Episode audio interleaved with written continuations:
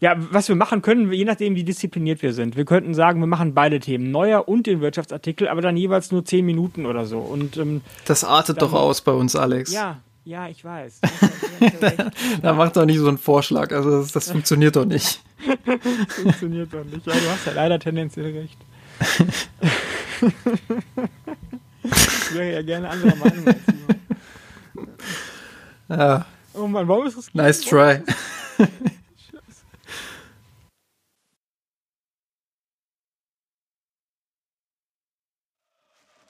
miasanrot.de Geschichten rund um den FC Bayern München.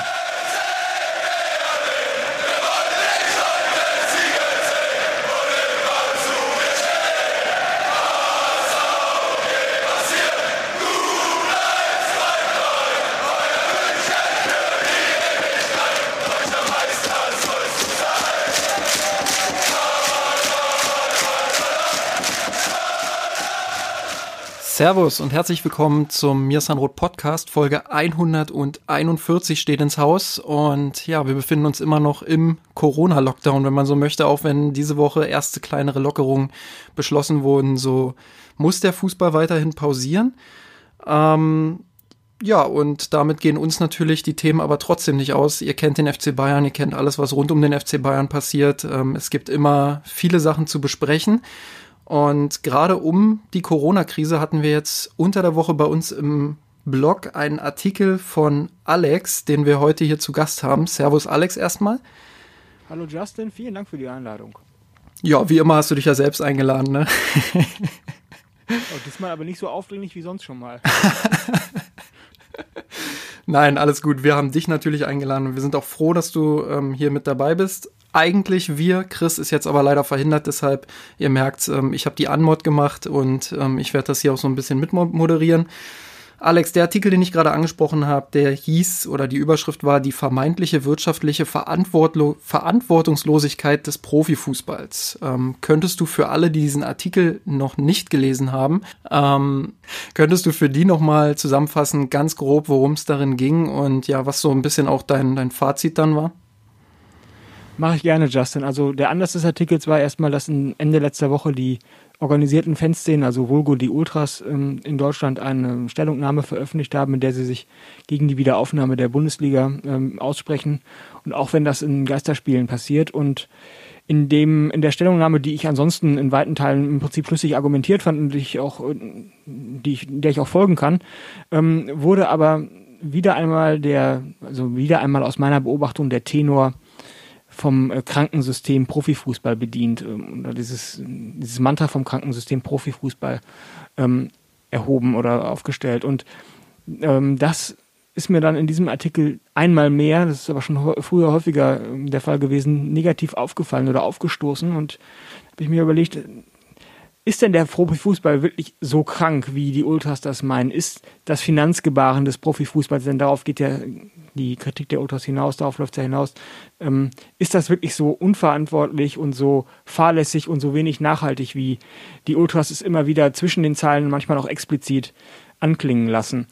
Und ähm, dann habe ich mich der Materie mal ein bisschen auseinandergesetzt und habe dazu einen Artikel geschrieben, in dem ich versuche darzulegen, dass das genau nicht der Fall ist, nämlich, sondern dass stattdessen der Profifußball im Prinzip ein ganz normaler Wirtschaftszweig ist, also auch in seinem Finanzgebaren ein ganz normaler Wirtschaftszweig ist wie alle anderen normalen Wirtschaftszweige, in, in, die es sonst in einer normalen Volkswirtschaft gibt, auch. Und ähm, daraufhin ähm, habe ich den Artikel versucht so zu strukturieren, dass ich darlege, warum ich dieser Auffassung bin und an welchen Punkten ich das konkret festmache. Und wenn du mich jetzt nicht unterbrichst und ich einfach fortsetzen soll, dann würde ich sagen, ähm, einer der wesentlichen Kritikpunkte der Ultras ist ja der, dass die ähm, Bundesliga zwar ein, enorm hohe Umsätze Jahr für Jahr macht, also enorm viel Geld verdient, aber davon offensichtlich nicht genug hängen bleibt, ähm, damit man in einem Fall wie jetzt mit dreimonatiger oder, oder von heute auf morgen, aber dann auf mittlere und lange Frist sogar ausfallendem Spielbetrieb mal ebenso einige Monate zu überbrücken. Und da denke ich, das, das stimmt einfach wirtschaftlich schlicht und ergreifend nicht. Also das ist ja überhaupt kein Wunder, dass das ein Wirtschaftsunternehmen und auch der Profifußball nicht kann. Das gilt nicht nur für den Profifußball, das würde für jedes andere Profifußball, äh, für jedes andere Wirtschaftsunternehmen genauso gelten. Denn ähm, das Geld, was der Profifußball einnimmt, Das äh, rekrutiert sich ja im Wesentlichen aus ähm, medialer Vermarktung, Spielbetrieb und Werbung, Sponsoring und Merchandising. Und die ersten beiden Einnahmeklassen fallen schon mal komplett weg.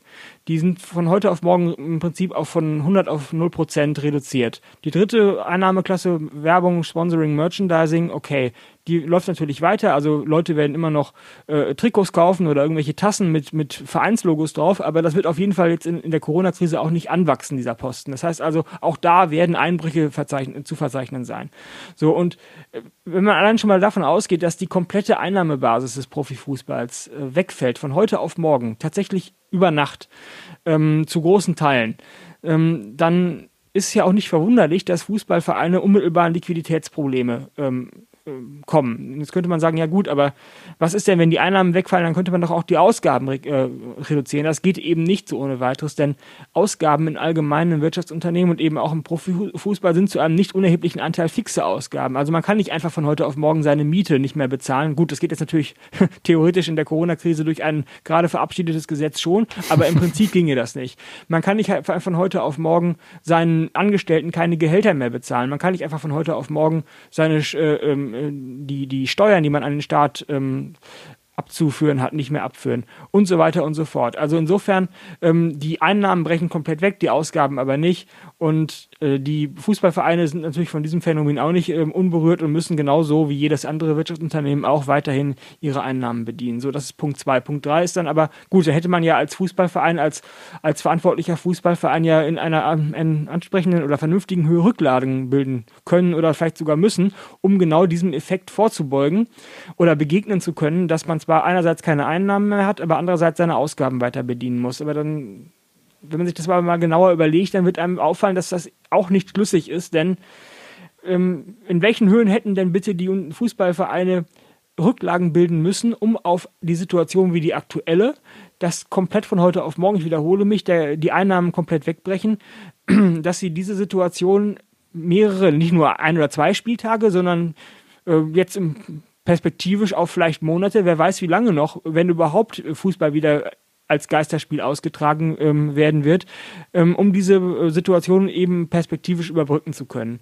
Das ist ein das kann man ja von keinem vernünftig agierenden Unternehmen erwarten, Fußball hin oder her, dass es so viel Geld auf die hohe Kante legt, dass es mehr Monate äh, lange, ähm, mehrmonatige Einnahmeausfälle in substanzieller Höhe einfach so überbrücken kann. Und wenn die Fußballvereine, ich gehe sogar noch einen Schritt weiter, nämlich das getan hätten, wenn sie jetzt so viel Geld hätten, theoretisch, um das können zu, äh, um das zu können, dann hätten sie meiner Meinung nach ähm, im Vorhinein vollkommen falsch gewirtschaftet. Nämlich ich bemühe in diesem Artikel den, das Bild von Dagobert Duck, der das Geld, was er einnimmt, ja nicht wieder ausgibt, sondern in seinen Geldspeicher liegt. Aber Dagobert Duck ist einfach kein, kein oder Dagobert Duck, wie die deutschen Donaldisten ja sagen, ist einfach kein guter Geschäftsmann. Ähm, das ist der, den kann man sich da nicht zum Vorbild nehmen. Das Geld, was reinkommt, muss wieder rausgehen. Es muss auch in einem größeren, übergeordneten Sinne wieder rausgehen, ähm, damit es die Wirtschaft insgesamt funktioniert. Und insofern kann man auch, und das ist ja der, der Kernpunkt des, der, oder der, darauf, worauf die, die Kritik der Ultras im Kern hinausläuft, kann man ja nicht, äh, kann man nicht sagen, meiner Meinung nach, dass die Fußballvereine blauäugig in irgendeine Krise geschlittert seien, auf die sie hätten vorbereitet sein müssen und auf die sie nur fahrlässigerweise aufgrund ihres unverantwortlichen Wirtschaftsgebahns nicht vorbereitet gewesen sind. Das ist sozusagen der Kern meines Artikels. Mit Bezug zum Fußball. Genau, und daraufhin ähm, haben wir beide so eine, so eine Diskussion geführt, die im Prinzip auf viel Einigkeit beruht ist. Ähm, an der Stelle auch nochmal Kompliment für den Artikel, den du da geschrieben hast, weil ich finde, aus äh, betriebswirtschaftlicher Sicht, ähm, vielleicht auch ein Stück volkswirtschaftlicher Sicht, äh, macht das durchaus alles Sinn, ist sehr stringent geschrieben, gut und schlüssig argumentiert, wie ich finde. Ähm, also an der Stelle auch nochmal, nicht nur, weil es in unserem Blog steht, ähm, sondern wegen des guten Artikels, wegen aus meinen Augen oder ja, aus meiner Sicht ähm, die Empfehlung an alle, diesen Artikel zu lesen, auch wenn man vielleicht und es gibt sicherlich Leute, die das, die das an einigen Punkten auch anders sehen. Ähm, ja, auch wenn man da einige Sachen vielleicht anders sehen kann. Ähm, so ist es doch eine sehr, sehr schluss, aufschlussreiche Perspektive, ähm, die man mitnehmen sollte. Die mich aber dazu angeregt hat, auch mal so ein Stück weit ähm, darüber hinaus einfach noch, noch zu blicken ähm, ich habe immer so ein bisschen dann ähm, davon gesprochen, dass es da so auch um moralische Aspekte geht, was du ja dann ähm, erwidert hast mit der Frage, was meinst du eigentlich mit, mit moralisch? Und um das vielleicht mal jetzt im Podcast, was ja ein gutes Medium ist, um das auch mal ein bisschen länger auszudiskutieren, ähm, noch mal so ein bisschen auszuführen. Mir geht's halt vor allem darum, ähm, wenn man den Fußball jetzt weiterlaufen lässt, aufgrund all dieser Dinge, die du genannt hast, jetzt unabhängig davon, ob die Fußballvereine selbst schuld sind oder nicht, äh, wenn man den Fußball jetzt wieder anlaufen lässt mit Geisterspielen, dann kommt für mich halt auch die Frage der Moral mit dazu. Inwiefern ist es denn verantwortbar gegenüber anderen Branchen, teilweise auch ähnlichen Branchen und gegenüber der Gesellschaft, wenn ich jetzt sage, okay, der Fußball bekommt diese Sonderrolle, dass ab 9. Mai wieder gespielt wird. Verstehst du, was ich, was ich meine, worauf ich hinaus möchte? Ja, zumindest ungefähr. Ähm also, ein ganz einfaches Beispiel ist ja, ähm, wenn wieder gespielt wird, müssten, ich kann die Zahl jetzt nicht genau ausrechnen, aber die Tests sind ja immer wieder ein beliebtes Beispiel. Ähm, ja. Es müssten so und so viele Menschen getestet werden. Ich gehe jetzt mal von einer vierstelligen Zahl aus. Irgendwo ja, die zwischen. DFL sagt in ihren Berechnungen nach, es müssten ungefähr, sie bräuchten ungefähr 20.000 Tests, um die Saison zu Ende zu bringen. Okay, jetzt für die gesamten Spiele, ne? Also nicht für, für alles, summa, summa, nicht für eine Woche, sondern für alles, genau. Für alles. Um die also, Saison komplett zu Ende zu bringen, bräuchten sie 20.000 Tests. Also eine, vier, eine vierstellige Zahl pro Woche in etwa. So, und da frage ich mich halt, ist das vereinbar damit, dass es immer noch schwierig ist, für einen, wir haben ganz oft jetzt gehört, ähm, dass die Kapazität der Tests ja auch gestiegen ist, etc. pp. Ähm, aber es ist immer noch nicht so unkompliziert für den normalen Bürger bzw. die normale Bürgerin ähm, an einen Test zu kommen. Und ist das wirklich damit dann vereinbar? Das sind so Dinge, die ich klar, du hast den Artikel jetzt ähm, aus wirtschaftlicher Perspektive geschrieben, deswegen auch, wie gesagt, überhaupt gar keine Kritik an dem Artikel selbst, sondern einfach als weiterführender Gedanke. Ist es überhaupt zu rechtfertigen, dass der Fußball dann diese Sonderrolle bekommt, obwohl er Beispiel, dieses spezielle Beispiel Tests eben, ähm, ja, gegenüber der Gesellschaft dort ähm, klar bevorteiligt wird, ähm, gegenüber ja, anderen Leuten, die größere Probleme damit haben, an Tests zu kommen also was diese Testsituation insgesamt angeht, du stellst ja grundsätzlich die Frage, ob das gerechtfertigt ist, dass der Fußball da eine Sonderrolle bekommt, wenn es einen Engpass gibt. Und ähm, da bin ich übrigens in meinem Artikel auch drüber, äh, drauf eingegangen, eingangs ähm, in, in, den ersten paar Paragraphen. Hab äh, ich habe gesagt, dass ähm, ich das dass es mir darum A gar nicht geht in dem Artikel, ich denke mal, das ist auch gerade klar geworden, aber B, dass ich da auch die Ultras oder generell diese Meinung, die du ja auch vertrittst, sehr gut verstehen kann. Ich sehe das nämlich genauso wie du im Prinzip. Der Fußball hat ähm, das gleiche Recht auf eine gleiche faire Behandlung wie alle anderen Wirtschaftszweige auch und sollte da keine Sonderrolle genießen. Also nur weil der Fußball der Fußball ist ähm, und sagen wir mal irgendwelche anderen ähm, ähm, Branchen nicht so sexy sind, heißt das nicht, dass der Fußball jetzt Tests ähm, äh, bei Tests bevorteilt werden sollten, die aber eigentlich genauso gut auch in anderen Branchen benötigt werden, ähm, aber dort nicht ankommen können, weil der Fußball eben in Konkurrenz zu diesen Branchen tritt. Das sehe ich genauso wie du. So, und dann ist aber auch die Frage, so, das war jetzt ein spezifisches Beispiel. Und dann ist eben auch die Frage, überhöht der Fußball sich nicht auch gnadenlos selbst, wenn er ähm, diese Forderung, und das ist ja teilweise ist ja diese Forderung zu hören, jetzt gar nicht mal so sehr von, von Seifert als beispielsweise DFL-Sprecher, aber man hört ja durchaus von vielen Verantwortlichen der Clubs auch immer wieder, ja, wir müssen so bald wie möglich wieder spielen und Geisterspiele und da wird ja auch gewissermaßen medialer Druck aufgebaut. So. Und da stell, also da bin ich halt der Meinung, überhöht der Fußball oder ich stelle mal die Frage, überhöht der Fußball sich dadurch nicht auch selbst, indem er sagt, er fordert diese Sonderrolle für sich ein. Und da hätte man jetzt dieses spezifische Beispiel Tests, aber es gibt ja sicherlich auch noch andere Aspekte, die man dort mit reinwerfen könnte, wenn man die Corona-Krise ja, jetzt. Da widerspreche ich dir schon, Justin. Also ich glaube, ähm, also ich sehe diese Sonderrolle des Fußballs. Also ich habe verfolge die Fußballberichterstattung bei weitem nicht so eng wie du, also die tägliche, was da täglich passiert, wer da was sagt. Deswegen kann ich nicht ausschließen, dass mal irgendjemand, irgendein Verantwortlicher bei irgendeinem Verein oder bei der DFL mal gesagt hat, ja, wir, der Fußball ist aber besonders wichtig und wir wollen jetzt, dass es bei uns schnell, äh, schneller wieder losgeht als bei anderen oder wir wollen, dass es bei uns so schnell wie möglich. Naja, so sagt das ja keiner. Also die sagen ja jetzt nicht so, ja, der Fußball ist so geil, wir müssen jetzt sofort wieder anfangen oder so, sondern ähm, natürlich haben sie, und das ist ja auch völlig verständlich, das Wohl ihres eigenen Clubs im Hinterkopf. Aber ich finde, dass durch diese ganzen Interviews und dieses ganze implizite, ähm, ja, wir könnten ja unter diesen und diesen Umständen wieder starten etc. pp, dass da ein Druck aufgebaut wird in der Öffentlichkeit, der genau das eben im, impliziert, so dieses ähm, wir sind wichtig, wir müssen wieder wieder anfangen. So und kann, ähm, ich, kann ich nachvollziehen. Das machen aber wahrscheinlich ganz viele andere Unternehmen oder Lobbygruppen. Man darf jetzt ja, man kann ja mal jemanden wie Karl-Heinz Rummenigge jetzt mal nur als Beispiel rausgegriffen oder Aki Watzke, die kann man ja durchaus als Lobbyisten in eigener Sache verstehen.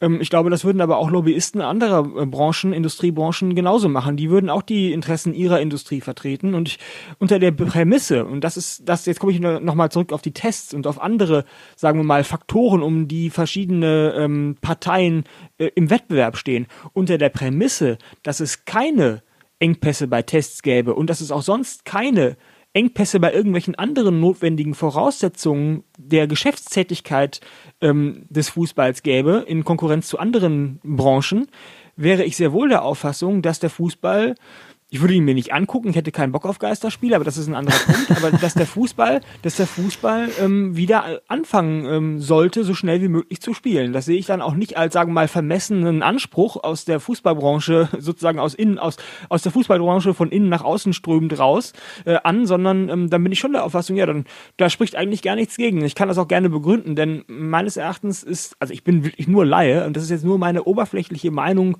so nach dem, nach dem Motto gesunder Menschenverstand ähm, wenn da 22 Spieler auf dem Fußballplatz stehen, die sich für maximal 90 Minuten am Tag ähm, vielleicht mal während eines Zweikampfs über den Weg laufen, dann haben wir erstmal äh, und natürlich dann bezogen auf den Spieltag sind es natürlich dann 22 Spieler pro Spiel. Das sind dann insgesamt vielleicht einige Dutzend oder einige hundert ähm, äh, Spieler, die dann da sozusagen gesundheitlich im Feuer stehen. Plus noch, plus noch alle, die da für die Übertragung zuständig sind, plus Betreuerstab, ja, Trainerstab etc. Das sind ja, also im Stadion, da kommen ja, ich glaube, die DFL hat von 309 Menschen gesprochen, maximal ja, aber die pro sind Spiel. Ja alle untereinander direkt im Kontakt. Also das ist ja, die haben ja genau dasselbe Risiko, wie ich das habe, wenn ich in den Supermarkt gehe. Also die verteilen sich ja auf den Raum. Die sind ja, die, der TV-Journalist steht ja nicht mit auf dem Feld. Der aber da ist ja wieder der Punkt dann, ähm, Supermarkt natürlich, natürlich ist da ein gewisses Risiko, keine Frage. Ähm, aber der Supermarkt ist ja nun mal lebensnotwendig. Also da muss man hingehen, um einzukaufen. Ähm, da ist dann die Frage, ist es wirklich notwendig, dass die Spieler sich einem erhöhteren Risiko aussetzen, als wenn das jetzt nicht stand, stattfinden würde und nicht nur die Spieler, sondern eben auch alle, ähm, die damit zusammenhängen. Und dann könnte man weiterführend auch noch formulieren, was ist eigentlich mit den Leuten, ähm, die sich dann trotz der ganzen Maßnahmen, trotz der ganzen Vorgaben, trotz ähm, allem, was, was empfohlen wird, dem sich widersetzen und sich trotzdem treffen, um die Spiele zu schauen. Das ist der nächste Punkt. Das ist Punkt. ein relevanter Punkt. Lass uns das doch der, der, der Reihe nach abhandeln. Also okay. erstens sehe ich im Gegensatz zu dir äh, kein besonderes erhöhtes Risiko für die Medienleute, die sich in dem riesigen Stadion, was ja ansonsten komplett leer ist, können sich ja komplett verteilen. Da besteht ja überhaupt gar kein Kontakt zu, zu den Spielern oder sagen wir so, die stehen untereinander nicht im Kontakt. Das Risiko, morgens in seinem Großraumbüro zu, zu fahren, was ja wahrscheinlich immer noch Millionen von Menschen in Deutschland machen dürften, jeden Tag, trotz des Lockdowns, ähm, sich da anzustecken, weil man sich zufällig an der Kaffeemaschine über den Weg läuft oder so, dürfte wesentlich höher sein als das Risiko, was ein Medienvertreter eingeht, wenn er sich ins Stadion setzt, wo es einen riesigen leeren Platz gibt, wo er sich komplett verteilen kann. Und auch die Kameraleute, die müssen ja überhaupt, überhaupt untereinander überhaupt nicht in Kontakt stehen. Dann irgendwelche Reporter sitzen draußen vor dem ähm, Stadion in, in ihren Übertragungswagen, die sind auch nicht in Kontakt mit irgendwelchen Leuten im Stadion. Die einzigen Menschen, die wirklich gezwungen sind, in Kontakt zu kommen, äh, sind die Spieler untereinander und das sind dann eben 22 und äh, eben die paar, die dann auf der Ersatzbank sitzen, die dann nicht mal auf der Ersatzbank, aber wenn sie eingewechselt werden, äh, in, in Kontaktzwänge kommen. Auf der Ersatzbank können sie sich ja auch verteilen. Also stellen noch eine zweite Ersatzbank daneben und verteilen sich da. Das ist alles in meinen Augen kein Problem. Und ich glaube, unter dieser Prämisse oder unter diesem Gesichtspunkt der, des Risikos der Berufsausübung sehe ich nicht, dass der Fußball da riskanter sein soll, als wenn ich morgens mich jetzt, wie es wahrscheinlich, wie ich gerade sagte, immer noch Millionen von Menschen tue oder Hunderttausende von Menschen in Deutschland tun, ähm, mich in mein Auto setze und in mein Büro fahre. Da habe ich wahrscheinlich ein höheres Ansteckungsrisiko als der Fußballer im Stadion, wenn er spielt. Ähm, der andere Punkt, den du danach angesprochen hast. Lass uns mal ganz kurz nochmal bei dem Punkt bleiben, weil ich da direkt gerne. dazu ähm, noch was sagen möchte. Also natürlich, ich stimme dir sogar zu, in der, in der Idealvorstellung ist das natürlich so. In der Idealvorstellung ist das so, dass das reibungslos abläuft, dass möglichst wenig, wenig Kontakt hergestellt wird. Ich frage mich halt in der Umsetzung, ob das wirklich realistisch ist und ob das wirklich dann so knallhart durchgezogen wird, weil ich ja schon. klar. Aber ich sehe ja schon im Alltag, äh, nicht nur bei den Menschen, ähm, die jetzt im Alltag draußen rumlaufen, sondern wirklich auch an ganz offiziellen Stellen, ähm, dass Leute sich ja dem nicht unbedingt widersetzen, aber dass sie damit locker umgehen. Ähm, das, das finde ich dann schwierig. Ich weiß nicht, ob das, ob das bei 309 Menschen, gehen wir jetzt mal von der Zahl aus, ob das dann ähm, bei so vielen Menschen wirklich ähm, zu gewährleisten ist, dass, dass sich jeder da auch wirklich ganz, ganz strikt ähm, daran hält. Ähm, klar, der Fußball hat da nochmal eine andere Macht und Ausstrahlung.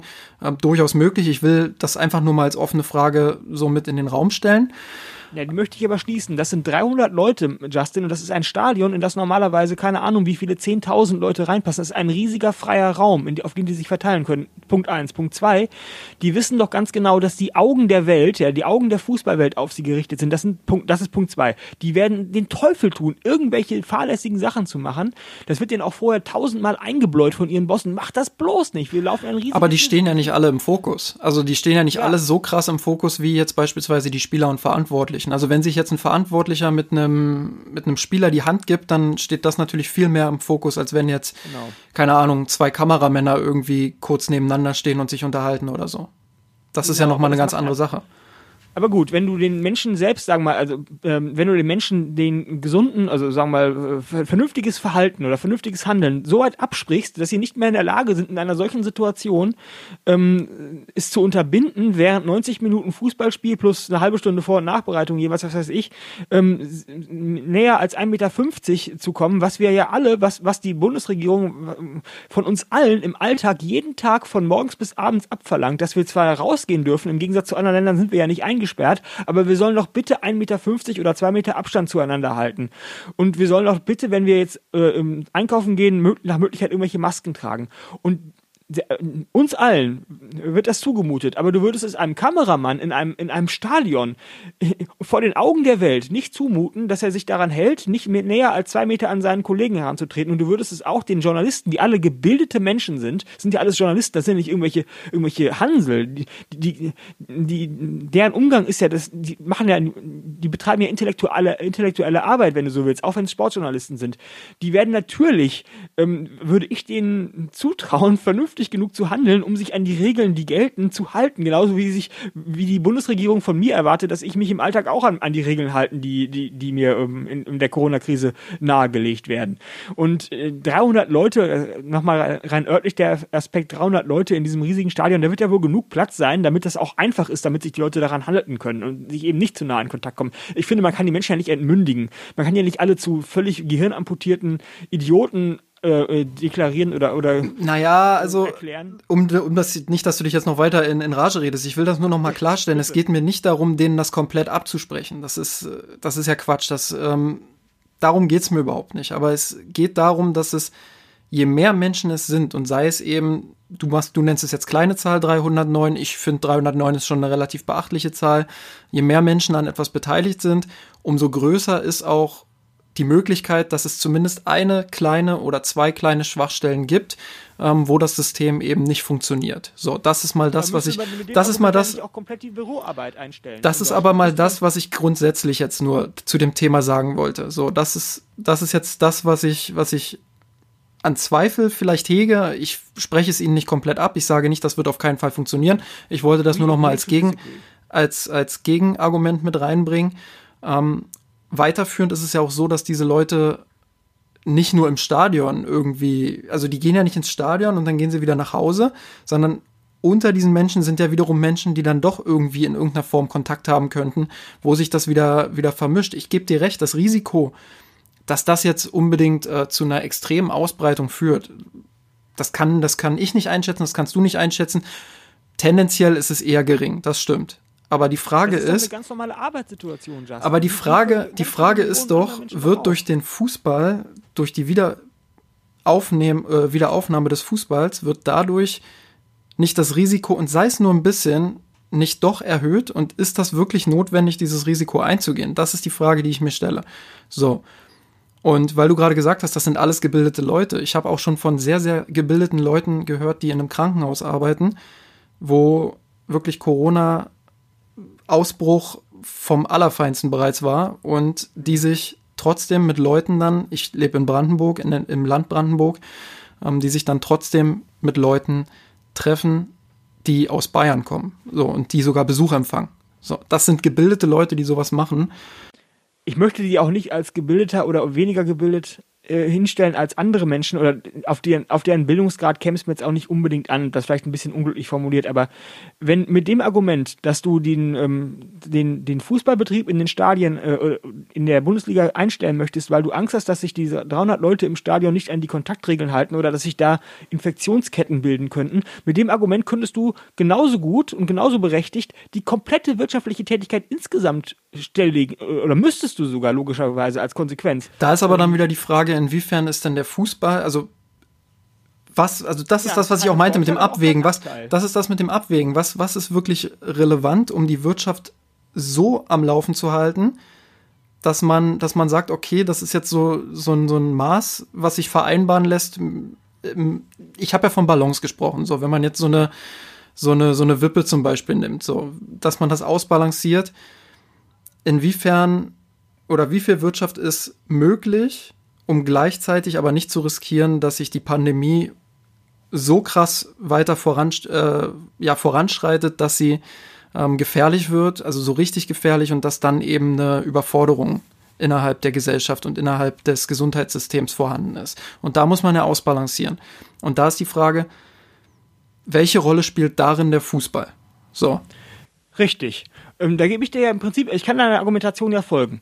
Ähm, ich sehe auch nicht, habe ich ja eingangs schon gesagt, dass der Fußball eine Sonderrolle ähm, eine, äh, zum Vorteil hinbekommen, zu seinem Vorteil hinbekommen sollte. Aber er sollte doch auch keine Sonderrolle zu seinem Nachteil hinbekommen.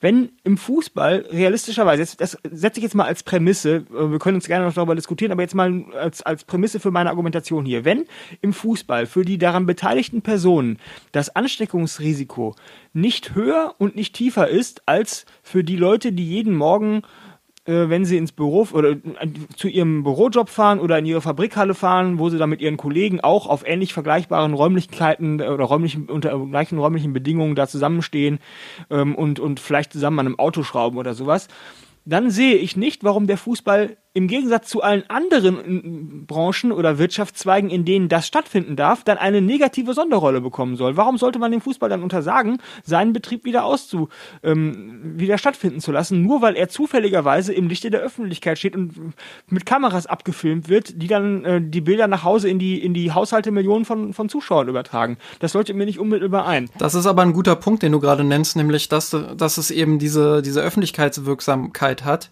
Ähm, das ist ja weiterführend dann ganz, ganz simples Beispiel jetzt. Ähm, ja. Eltern, die ihren Kindern dann erklären müssen, warum die kein Fußball spielen dürfen, aber die vor den Kameras das eben dürfen. Das ist zum Beispiel ein kleineres Beispiel. Das, ja.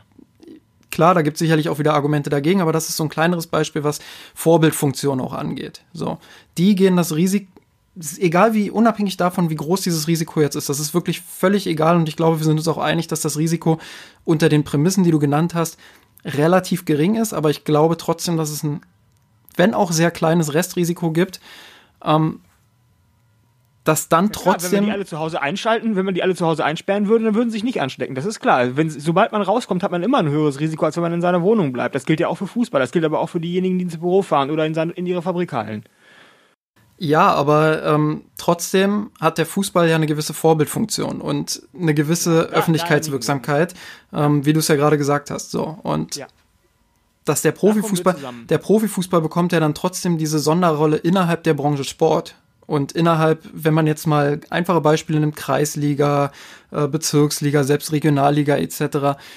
Je tiefer es geht, umso schwieriger wird es ja dann auch, die Kontakte zu überwachen und die Kontakte ähm, so gering wie möglich zu halten. Ich glaube, da sind wir uns auch einig. Da sind wir uns einig, aber ich glaube, auf den Ebenen stünde es auch gar nicht zur Debatte, dass der Fußball wieder aufgenommen wird. Nämlich da handelt es sich ja um eine Hobbybeschäftigung von. Das ist ja. Das ist Na, ja, würde ich jetzt würde ich jetzt auch nicht unbedingt unterschreiben. Also Landesliga, ab Landesliga geht's schon geht's schon richtig los mit Leuten, die wichtiges Gehalt nebenher verdienen. Ja, nebenher. Aber sind das Profis? Also das sind ja nicht. Ja, Profis, aber es kann ja trotzdem Profi wichtig für sie sein und für ihr Leben, das Gehalt, was sie dort bekommen. Also ich, okay. ich sag mal ganz, ich sag mal ganz ehrlich, es gibt in der Landesliga gibt's Spieler, die schon vierstelliges Gehalt verdienen. Und das ist ja nicht wenig pro Monat. Wenn das wegbricht, dann äh, macht das ja auch was mit deren Leben.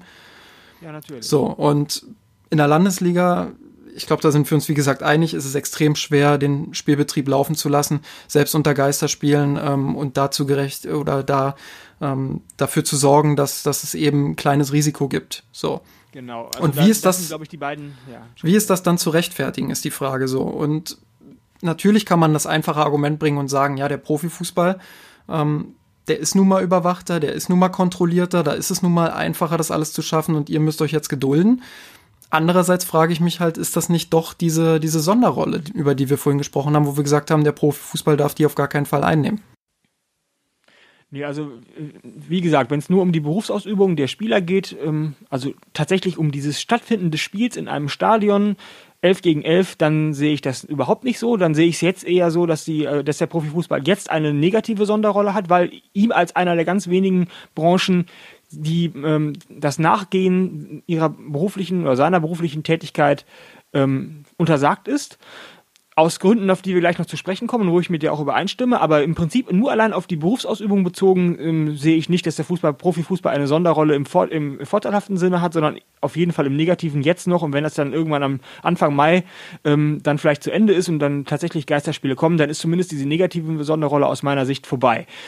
Ähm, der Aspekt mit dem, mit der Außenwirkung, da sind wir uns auf jeden Fall einig oder da werden wir uns schnell einig. Das sehe ich nämlich genauso wie du. Also das Risiko, was, der, was davon ausgeht, wenn jetzt der Fußball wieder anfängt ähm, stattzufinden, ist in meinen Augen nicht das ähm, Ansteckungsrisiko der, der, der Spieler und der daran beteiligten sonstigen Personen, das haben wir jetzt ja gerade zu Genüge diskutiert, sondern ähm, der Aspekt, dass, welche Außenwirkung das auf die Gesellschaft insgesamt hat. Also zum einen, da gibt es zwei Aspekte für mich. Zum einen ist das, besteht das Risiko, dass dann doch wieder Menschen, ja, weil Fußball ist ja ein Millionensport, Millionen von Menschen interessiert das, Millionen von Menschen jetzt in normalen Zeiten verfolgen das, gehen ins Stadion, gucken sich das zu Hause an den Fernsehern an. Deren Interesse ist ja nicht von heute auf morgen erloschen. Das besteht ja weiterhin. Und dann besteht das ein nicht unerhebliches Risiko, würde ich jetzt mal vermuten, dass Menschen sich ähm, entgegen anderlauter, anderslautender, anderslautender ähm, Vorschriften heimlich versammeln, vielleicht um zusammen sich Spiele anzugucken, dabei ein Bierchen zu zischen oder sie, sie machen das, wie es in der Vergangenheit passiert ist, bei dem Paris-Spiel gegen Dortmund und auch bei dem Köln gegen Gladbach-Spiel, dem ersten und letzten bisherigen Geisterspiel in der Bundesliga, dass sie sich vor dem Stadion in größeren Gruppen treffen und damit im Prinzip den kompletten ähm, Sinn hinter den Geisterspielen konterkarieren.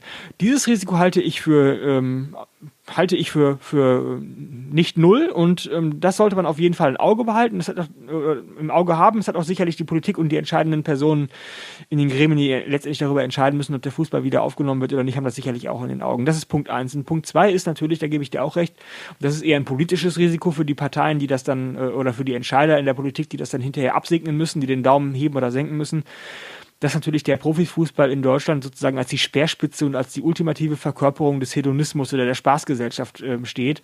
Und was für ein Signal ist das, jetzt, also wirklich jetzt mal rein symbolisch gesehen, wenn der Fußball wieder anfängt, seinen Betrieb aufzunehmen, als wenn nichts wäre, wohingegen äh, oder während gleichzeitig Millionen von Menschen zu Hause eingesperrt sind und mit ihren Kindern ähm, und ihre Kinder nicht rausgehen dürfen oder nicht auf den Spielplatz dürfen, weil der Spielplatz abgesperrt ist. Also das sehe ich, also das, dann finde mal einen Politiker, der dann ähm, sehenden Auges, ja, der, der Shitstorm, der dann ähm, auf den Profifußball niederprasseln wird und auf die Politiker, die das so entscheiden, auch, der ist ja jetzt schon abzusehen. Der findet ja jetzt schon teilweise statt. Ne? Wir sprechen ja auch gerade über Sonderrollen vom Fußball. Jetzt schon. Dabei hat er noch nicht mal wieder angefangen. Und ähm, da kannst du dir ja äh, vorstellen, was dann passiert, wenn er wieder anfängt und was das dann für ein Signal ist und, und ähm, welcher Politiker möchte sich gerne dem bitte aussetzen. Das, das, das würde ich wahrscheinlich auch nicht wollen, wenn ich das zu entscheiden hätte. Und deswegen würde ich wahrscheinlich im Zweifelsfall eher sagen, ja, dann gehen wir mal lieber auf Nummer sicher und untersagen das Ganze noch ein bisschen länger, bevor hier äh, ähm, die Bevölkerung auf breiter Front äh, Sturm dagegen läuft. Das sind so die beiden Punkte, die für mich, ja. Genau, und das ist ja der Punkt an der Stelle, und da sind wir uns auch komplett einig.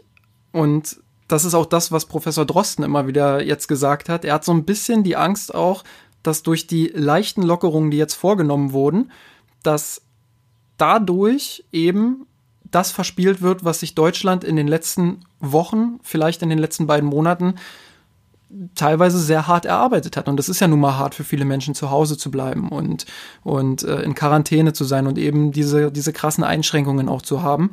Und was er ja im Prinzip sagt, ist, dass er durch die Lockerungen jetzt Angst hat, dass es dazu kommt, dass wir in eine Situation reingeraten, die nicht mehr so kontrollierbar ist, wo wir dann ganz schnell auch in ein Szenario kommen können, ähm, wie wir es in Italien gesehen haben beispielsweise. So, obwohl Deutschland jetzt viel besser damit umgegangen ist in den letzten Monaten, gibt es jetzt eben diese Situation, diese leichten Lockerungen. Und zu diesen leichten Lockerungen vielleicht sogar ein Stück mehr als eine leichte Lockerung, würde ich eben auch die Wiederaufnahme oder die zu schnelle Wiederaufnahme, ich betone das nochmal, die zu schnelle Wiederaufnahme.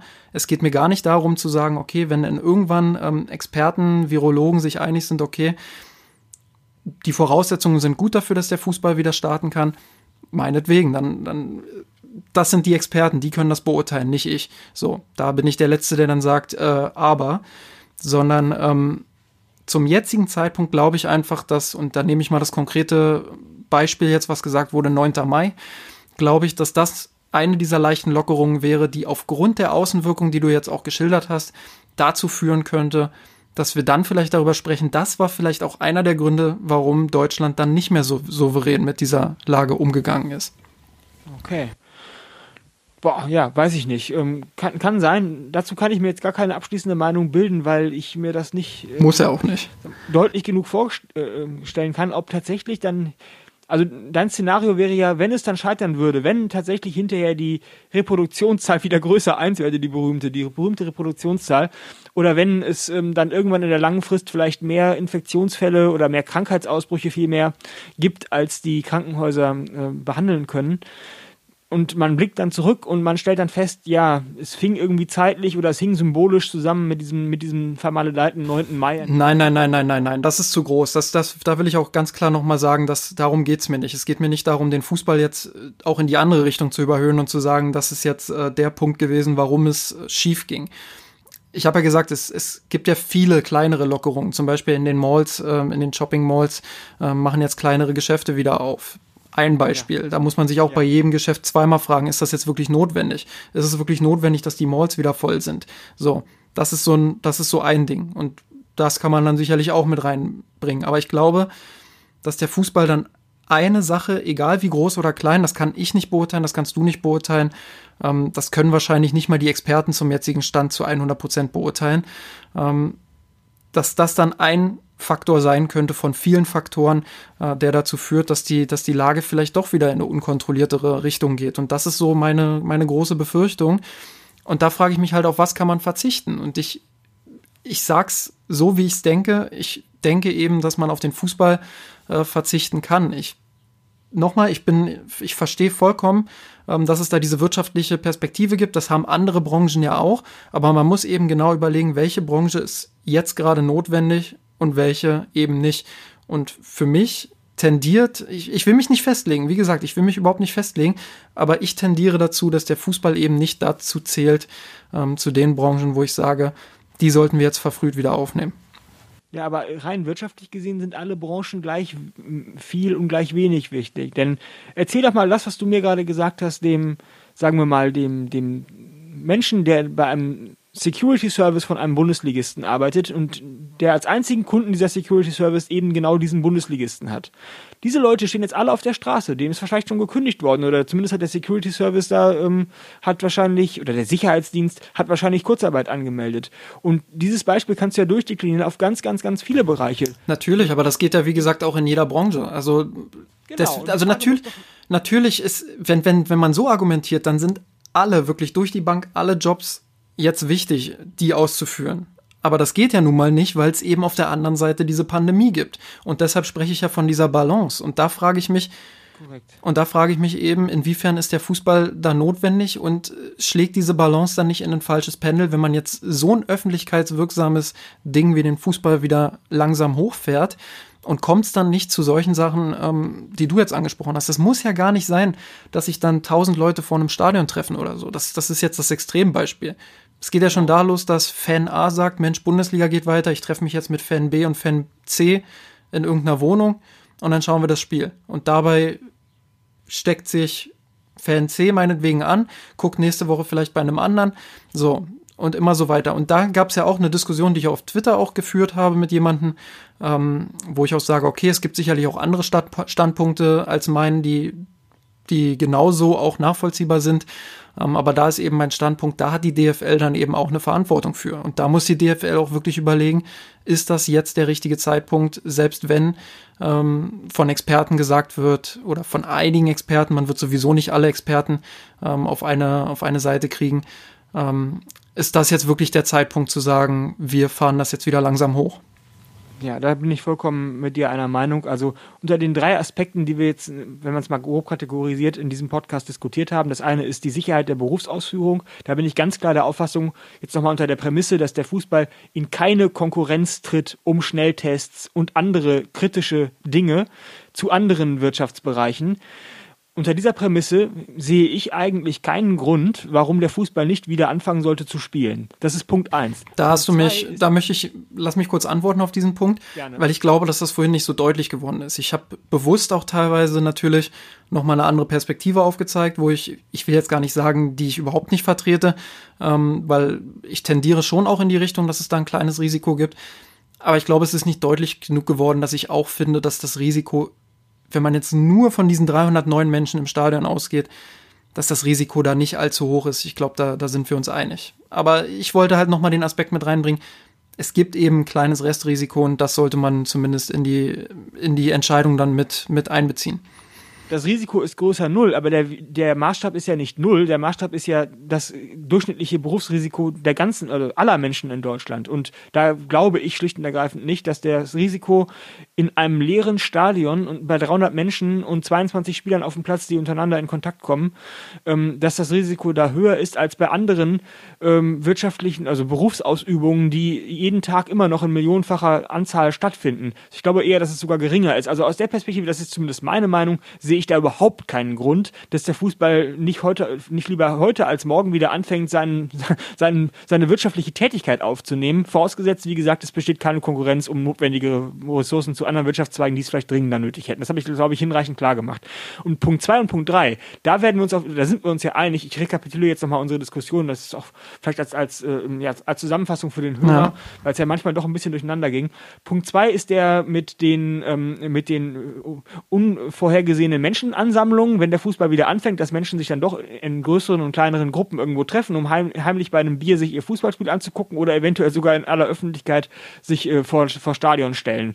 Äh, was man dann zwar polizeilich unterbinden kann, aber dann ist die Versammlung ja schon geschehen und eventuell der Kontakt zwischen den Infizierten schon hat schon stattgefunden. Das ist Punkt zwei. Da sind wir uns, glaube ich, einig, dass das ein richtiges Risiko ist, wenn der, dass der Fußball sich, oder dessen der Fußball sich gewahr sein muss. Und Punkt drei ist eben, dass dieses Signal, das Symbol, das rausgeht an, an die Menschen, dass, dass irgendwie der Hedonismus in Reinkultur äh, wieder ausbricht, wohingegen sie dann, äh, während sie ihre Kinder nicht auf den Spielplatz ähm, stellen dürfen, was denn das für ein Signal an die Menschen? Das halte ich zwar für, für ein falsches Signal, genauso wie ich auch die Einschätzung der Ultras für falsch halte, dass der Fußball doch be besser auf die Corona-Krise hätte vorbereitet sein müssen. Das habe ich ja gar, Eingangsgespräch schon dargelegt, in dem Artikel auch. Aber ähm, nichtsdestotrotz ist das ja ein valides, ein valides Empfinden, was wahrscheinlich ganz viele Menschen so haben werden. Und ähm, das ist in meinen Augen auch dann ein relevantes Risiko. Das sind so die drei, diese drei Bereiche, die ich äh, in, der Diskussion Corona und Fußball für relevant erachte. Und dann würde ich vielleicht noch, vielleicht passt das auch in den dritten Aspekt mit rein, Signalwirkung. Ich würde jetzt mal einen vierten draus machen. Ähm, Finde ich es doch recht scheinheilig, wie, wie einige Verantwortliche, und ich nenne jetzt mal wirklich explizit Watzke und Rummenigge, ähm, wie sehr sie doch davon sprechen, ähm, dass man das für den Fantour und für, für, den, für den Unterhaltungscharakter am Wochenende ähm, oder auch in der Woche, damit man auch mal auf andere Gedanken kommt, etc. pp das finde ich extrem, das, das finde ich extrem schwierig, weil du hast es ja niedergelegt, du hast die wirtschaftlichen Folgen niedergelegt, du hast gesagt, okay, ähm, es gibt da diese wirtschaftlichen Aspekte, es ist auch extrem schwer gewesen, sich darauf vorzubereiten. Das gilt übrigens für alle. Also wer war denn bitte auf etwas vorbereitet, auf was man gar nicht vorbereitet sein kann? Wir wissen ja jetzt noch nicht mal alles über dieses Virus, obwohl es schon seit, seit Monaten im Umlauf ist. So. Genau. Das ist ja. Das gilt für alle, deswegen kann man es aber dem Fußball auch nicht gesondert äh, vorwerfen. Genau, genau. Gilt, ne? Aber der Punkt ist ja jetzt mit Rummenigge und Watzke, ähm, dass die halt sagen, ja, äh, quasi der Retter des Alltags, wenn man so will. So, so inszenieren sie sich ja damit. Ob nun implizit oder explizit sei mal dahingestellt, aber das ist ja die Inszenierung, die sie da vornehmen. Und dann frage ich mich, warum sprechen sie nicht ganz offen darüber, worum es ihnen wirklich geht? Ich meine, klar, es gab einen kleinen Shitstorm, als Rummenigge irgendwie am Anfang ähm, der Corona-Krise hier in Deutschland ähm, offen darüber gesprochen hat, dass es um finanzielle Gründe geht, dass der 26. Spieltag noch stattfinden sollte. Aber ich war damals schon der Meinung, ich hab's lieber, wenn Rummenigge sich da hinsetzt und sagt, ja komm, es geht hier um die TV-Gelder und ähm, das ist nun mal eine Wirtschaftsbranche und wir brauchen nun mal das Geld das habe ich hundertmal lieber, als wenn die beiden Herren sich da hinstellen und sagen, ja, das wäre ja auch schön für den Fan, wenn er dann wieder seine Alltagsbeschäftigung hätte. Also das finde ich scheinheilig. Und das ist dann auch ein Bild, was auf den Profifußball projiziert wird, wo ich mich dann auch nicht wundere, äh, dass es die ein oder andere harsche Reaktion von Fanseite gibt. Ja, da stimme ich dir vollkommen zu. Das halte ich auch für ziemlich ein Kokolos, diese ähm, und, und für so, so Feigenblatt-Argumentationen, um sich irgendwie noch einen, ja, ein positives Licht zu stellen und noch irgendwo zwanghaft äh, oder verzweifelt noch eine Argumentation ins Feld führen zu können, warum man doch jetzt bitte den Fußball wieder anfangen soll. Also aus der Perspektive, weil die Menschen nach Abwechslung gieren oder weil der Alltag sonst so langweilig ist und äh, man den Menschen etwas Abwechslung bieten wolle, das, das halte ich auch für an den Haaren herbeigezogen. Natürlich geht es um, um, das, um das wirtschaftliche Überleben, um die wirtschaftliche Existenz. Und das halte ich überhaupt nicht für falsch. Das wird, glaube ich, auch in dem Artikel, wenn man ihn sich liest, vollkommen klar. Das halte ich für einen vollkommen legitimen und auch sehr vernünftigen und auch moralisch überhaupt nicht anrüchigen Grund. Denn ähm, wenn Christian Seifert mit seiner Einschätzung, dass an dem Fußball direkt und indirekt 55.000 Menschen hängen, ähm, wenn diese 55.000 Menschen eher kurzfristig als mittelfristig ihre Existenzbasis verlieren, ist das natürlich ein Verlust. Nicht nur für diese 55.000 konkret, sondern auch volkswirtschaftlich insgesamt sind 55.000 Menschen nicht zu vernachlässigen. Das ist immerhin eine mittlere Kleinstadt. Oder? Und ähm, äh, insofern finde ich das vollkommen legitim, dass Karl-Heinz Rummenigge und Aki Watzke und was weiß ich, wer sonst noch aus, dem Fußball, aus der Fußballbranche dafür eintreten, ähm, dass ihr Fußball oder dass, dass ihr Betrieb so schnell wie möglich wieder stattfinden kann, damit eben sie die wirtschaftlichen Risiken, die sie sonst, denen sich sonst ausgesetzt, derer sie sich sonst ausgesetzt sehen, nicht ähm, realisiert werden. Und äh, dann aber das aber, dazu könnten sie auch offen stehen. Das Problem wird wahrscheinlich bloß sein, dass die allermeisten Menschen eben nicht genauso denken wie ich und das komplett verstehen würden und auch nachvollziehen, auch moralisch vollkommen legitim erachten würden, sondern die meisten Menschen würden sagen, ja, der Fußball überhöht sich selber und äh, Hedonismus und Reinkultur, das, das brauchen wir doch jetzt nicht und, und so weiter und so fort. Und werden vollkommen empört. Und das weiß natürlich, das ahnen natürlich auch Rummenigge und Watzke und Co. und erzählen deswegen etwas von, ja, wir wollen den Menschen Abwechslung bieten, was in meinen Augen vollkommen an den Haaren herbeigezogen ist. Das sehe ich genauso wie du. Also ich glaube eben, die Sache ist natürlich durch diese, durch diese gigantische Finanzspirale, die sich da gebildet, gebildet hat, wirklich äh, Fernsehgelder, Marketinggelder, Sponsorenrechte, alles, was es da an Riesensummen auch für die Clubs gibt, ähm, ist, ist der Fußball natürlich auch ein Stück weit dazu gezwungen, jetzt sich so zu inszenieren und zu sagen, okay, ähm, wir müssen jetzt versuchen, uns bestmöglich darzustellen, gleichzeitig aber auch schnellstmöglich das alles wieder hochzufahren. Ich meine, es geht da um Riesensummen, es geht da ähm, teilweise auch um Existenzen, du hast das begründet. Ähm, das kann ich auch nachvollziehen. Aber, und das ist eben auch mein Punkt, ähm, den ich immer wieder so vertreten würde, zum jetzigen Zeitpunkt, und ich betone das jetzige Zeitpunkt, ähm, ist der Fußball für mich eben nicht systemrelevant. Also er ist generell nicht systemrelevant, aber ähm, er ist er ist zum jetzigen Zeitpunkt eben nicht so relevant, dass man sagt, wir müssen den jetzt hochfahren. Ähm, deshalb glaube ich, dass es die vernünftigere Maßnahme wäre. Und da schließe ich jetzt auch nochmal den Kreis dahingehend, was ich vorhin gesagt habe. Wir kennen dieses Virus, wir beide sowieso nicht, aber selbst die Forscher kennen das Virus noch nicht ausreichend und diese ganzen, diese ganze Pandemie und alles, was damit zusammenhängt, die Krise und was noch kommen könnte. Das, das sind alles so viele Unbekannte, dass ich sage, okay, jedes Risiko, was man minimieren kann, sollte man aktuell minimieren. Und da zähle ich den Fußball eben mit rein. Da vertrete ich auch eine, eine sehr radikale Position vielleicht, indem ich sage, ähm, das sollte so bleiben, wie es ist. Aber ja, das ist so mein Standpunkt, ähm, wo ich einfach sage, der Fußball ist erstens nicht systemrelevant und zweitens ist jetzt nicht der richtige Zeitpunkt zu sagen, der Fußball muss langsam wieder hochgefahren werden. Wenn ich jetzt die wirtschaftliche Perspektive deines Artikels mit einbeziehe, dann verstehe ich natürlich, warum die Clubs das anders sehen. Zu ihrem eigenen Wohl, klar. Aber das ist eben in jeder Branche genauso. Jeder Mitarbeiter formulierst doch so.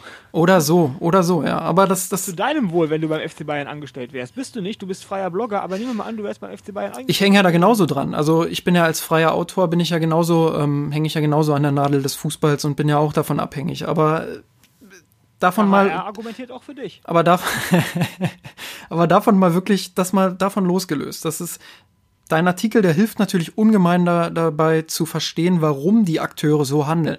Und da bin ich auch vollkommen d'accord. Natürlich müssen die dann so handeln. Aber andererseits finde ich eben, und da, ich weiß nicht, ob es die Perspektive der Virologen ist. Die gibt es ja sowieso nicht. Das ist, da ist ja sowieso jeder auch in gewissen Punkten eine andere Meinung. Aber ähm, drei Biologen. Jetzt die Pandemie-Perspektive will ich mal sagen. Meine persönliche Pandemie-Perspektive ist eben, ähm, dass man da das Risiko nicht unnötig erhöhen sollte und genau abwägen sollte, was ist jetzt aktuell relevant und was nicht. Und da der Fußball nicht systemrelevant ist, halte ich es für richtig, auf unbestimmte Zeit zu sagen, wir bleiben beim aktuellen Stand.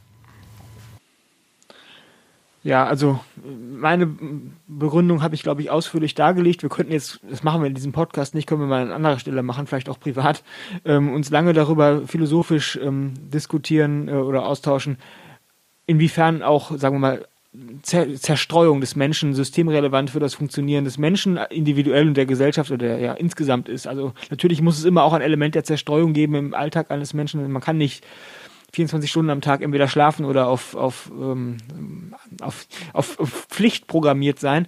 Aber natürlich möchte ich damit jetzt nicht sagen, dass genau der Fußball in Deutschland oder generell in der Welt das ist, was diesen, diesen psychologisch und soziologisch wichtigen Zerstreuungsaspekt ähm, beisteuert. Also ich wollte das nur noch mal grundsätzlich zu, zu bedenken geben. Ähm, ja, inwiefern der Fußball systemrelevant ist oder nicht, aus wirtschaftlicher Perspektive, glaube ich, haben wir genug beleuchtet, habe ich auch in dem Artikel beschrieben. Ich ich äh, setze nur den, den äh, Entscheidungsmarker genau umgekehrt an als du. Ich sage, es muss alles so schnell wie möglich wieder eröffnet oder erlaubt werden, wie es virologisch vertretbar ist. Und du sagst, es muss alles so schnell oder so lange wie nötig untersagt werden, wie es virologisch irgendwie vertretbar ist. Also ich bin eher auf auch nicht Seite alles, auch nicht alles, aber äh, schon was den Fußball angeht, zumindest ähm, mit aller Vorsicht, sagen wir es so, wenn die, wenn sich irgendwann die Möglichkeit auftut und es gibt ein wirklich geringes Risiko dabei, ähm, wo die Experten sich auch einig sind, bin ich der Erste, der sagt, why not, dann macht's halt. Aber zum jetzigen Zeitpunkt sehe ich das eben nicht gegeben und ähm, deshalb bin ich der Meinung, man sollte weiter abwarten. Okay. Gut, haben wir eine runde Sendung. würde ich auch sagen. Ähm, vielen Dank auf jeden Fall für deine Perspektive. Ich fand, das war ein sehr aufschlussreiches Gespräch, aus dem ich persönlich zumindest viel mitnehme. Ähm, ist ja nicht so, ähm, dass wir uns hier getroffen haben, uns mit unseren Meinungen bewerfen und am Ende davon ausgehen, dass der andere äh, mit, mit der anderen Meinung wieder rausgeht oder, oder dass, dass wir uns hier die Köpfe ein, einschlagen. Ähm, und dann hat jeder seine Meinung rausgebrüllt. Ich fand, das war ein sehr konstruktives Gespräch. Ähm, vielen Dank dafür, Alex. Sehe ich ganz genauso. Mir hat das Gespräch auch sehr gut gefallen und ich glaube, es ist auch weniger Ziel oder Zweck einer solchen Diskussion, dass der eine den anderen von seiner Meinung überzeugt, sondern dass wir grundsätzlich erst einmal in der Lage sind, eine strukturierte Diskussion zu führen, in der wir aufeinander eingehen und nicht aneinander vorbeireden. Ich glaube, das ist uns in weiten Teilen ganz gut gelungen und ich glaube, das ist auch der höchste, der höhere, das höhere Ziel einer solchen Diskussion, weil man nämlich dann dadurch angeregt wird, auch nochmal seine eigenen Positionen zu hinterfragen. Und da kann man ja bei seiner Meinung ruhig bleiben, da hat man sich zumindest mal geprüft. Das ist doch auch immer schön und ähm, insofern danke ich dir auch ganz herzlich für diese Einladung und für das tolle Gespräch. Das ist doch ein schönes Wort zum Wochenende und wenn ihr Lust habt, ähm, unseren Podcast und all das, was wir so an Artikelarbeit machen, ähm, zu unterstützen, dann unterstützt uns gerne auf patreon.com slash mirsanrot. Ähm, ja, da, da mache ich jetzt auch mal den Fußball und sag, ähm, wenn ihr uns für relevant haltet, dann unterstützt uns doch, äh, unterstützt uns doch gern dort. Ähm, sonst wünsche ich allen ein schönes Wochenende, auch dir, Alex, und bis bald. Servus.